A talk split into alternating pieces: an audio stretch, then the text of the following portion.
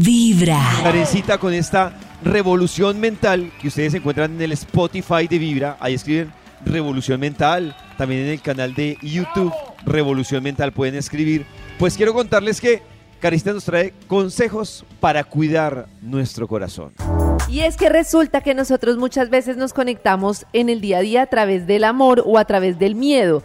Y tendemos a conectarnos a través del miedo. Hay una cosa súper importante y es que tenemos que tener conciencia que hay situaciones que nosotros no podemos cambiar. O sea, nosotros no podemos forzar que una persona quiera salir con nosotros, que nos salga determinado trabajo, que las cosas nos salgan de determinada manera. Y sufrimos mucho porque tenemos la expectativa de que las cosas sean como nosotros queremos que sean. Entonces es muy importante tener conciencia de que hay cosas que yo me puedo esforzar y puedo cambiar y que hay cosas que son como son y que ante esas cosas yo debo fluir entendiendo que muchas veces la vida me pone justo las cosas que necesito para evolucionar.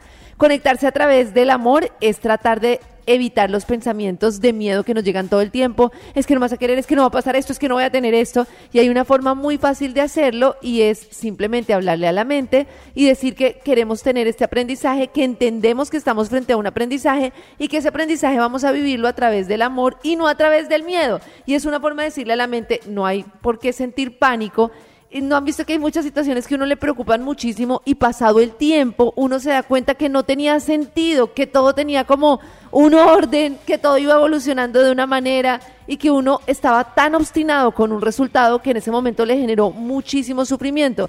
Entonces hay que de alguna manera soltar y entender que hay situaciones caóticas, situaciones diversas que nos van a pasar a lo largo de la vida y que la única forma que nos puede hacerlas vivir sin tanto drama es la interpretación que le damos a esas situaciones. Cuando yo digo, esto es parte de mi proceso, estoy aprendiendo, me estoy enfrentando a esta persona, ¿qué tengo que aprender de esta situación? Y entiendo que cada cosa es un aprendizaje, lo vivo mucho mejor a cuando pongo resistencia. No quiero esto, no quiero este jefe, no quiero esta persona, quiero esta persona, quiero... Porque las pequeñas obsesiones, yo siempre pongo el ejemplo de Soul, ¿se acuerdan que en, hay un momento en el que existen unas almas por ahí perdidas y preguntan qué, qué, son esas almas y dicen que son almas que estaban obstinadas con cosas determinadas. Pues así en la vida, cuando nos obstinamos con cosas determinadas, nos conectamos con el miedo que nos da que ese resultado no se dé y les aseguro que ese miedo no conduce a ningún resultado positivo. Hay que soltar, hay que, fluir. Te puedo complementar algo que parece interesante. Claro, compañero. No, no, que digo que hay un tema que de lo que tú mencionas y es que a veces esos miedos del pasado o del futuro no lo dejan a uno disfrutar lo que está viviendo ahora, porque uno está de paseo y no está disfrutando el paseo, sino ahora cómo voy a pagar este viaje.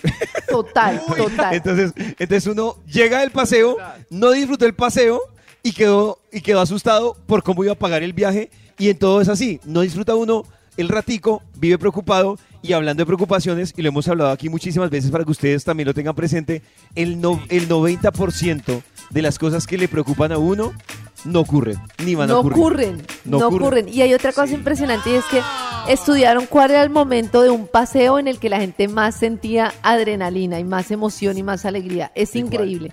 Cuando las personas más sienten alegría es cuando lo están planeando. Justo por lo que dice Pollo. Nos sentamos acá y listo, ¿cuándo vamos a ir? ¿Listo? ¿A dónde vamos?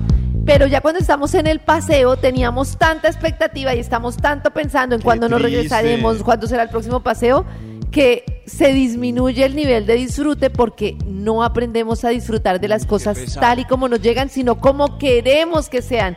Y en la vida las cosas no son como las imaginamos y como eh, tenemos la expectativa, son como son. Ahí se aplica la teoría, relájese y disfrute. Eso, mamita. ¡Eso! Lo mejor es comenzar con Vibra en las mañanas.